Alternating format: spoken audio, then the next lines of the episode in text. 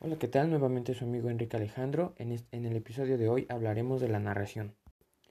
Bueno, la narración es el desarrollo verbal de una serie de sucesos, relatados de manera ordenada y específica, sean reales o no.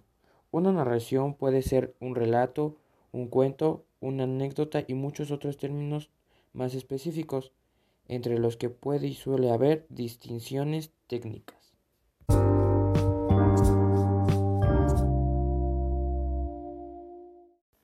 Algunas características son evocar una serie de acontecimientos reales o no, mediante el uso del lenguaje verbal para informar o entretener al receptor.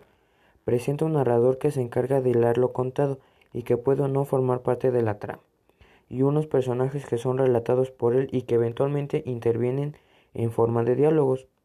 Ocupa un espacio de tiempo real, pero también contiene un tiempo evocado, que puede ser más largo o más breve. Evoca acciones o eventos que le ocurren a los personajes cuyo ordenamiento o manera de presentarlos puede variar para generar suspenso, sorpresa, comosidad, etc.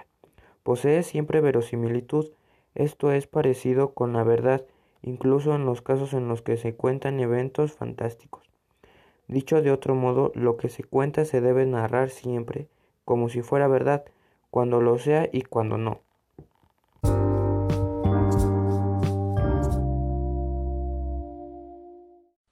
Bueno, ahora hablaremos de los elementos de la narración. El narrador, la voz que cuenta la historia y que no necesariamente es la misma del autor. Personajes. Un relato contiene personajes. Son los actores que lo llevan adelante, haciendo cosas, diciendo cosas o también ocurriéndoles cosas a ellos. El tiempo es la cantidad de tiempo que toma el relato.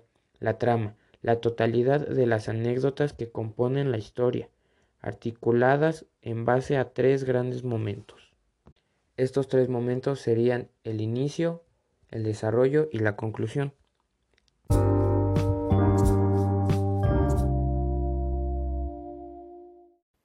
Bueno, esto es todo por el episodio de hoy. Espero que la información sea de ayuda y puedan comprender mucho mejor este tema que es la narración.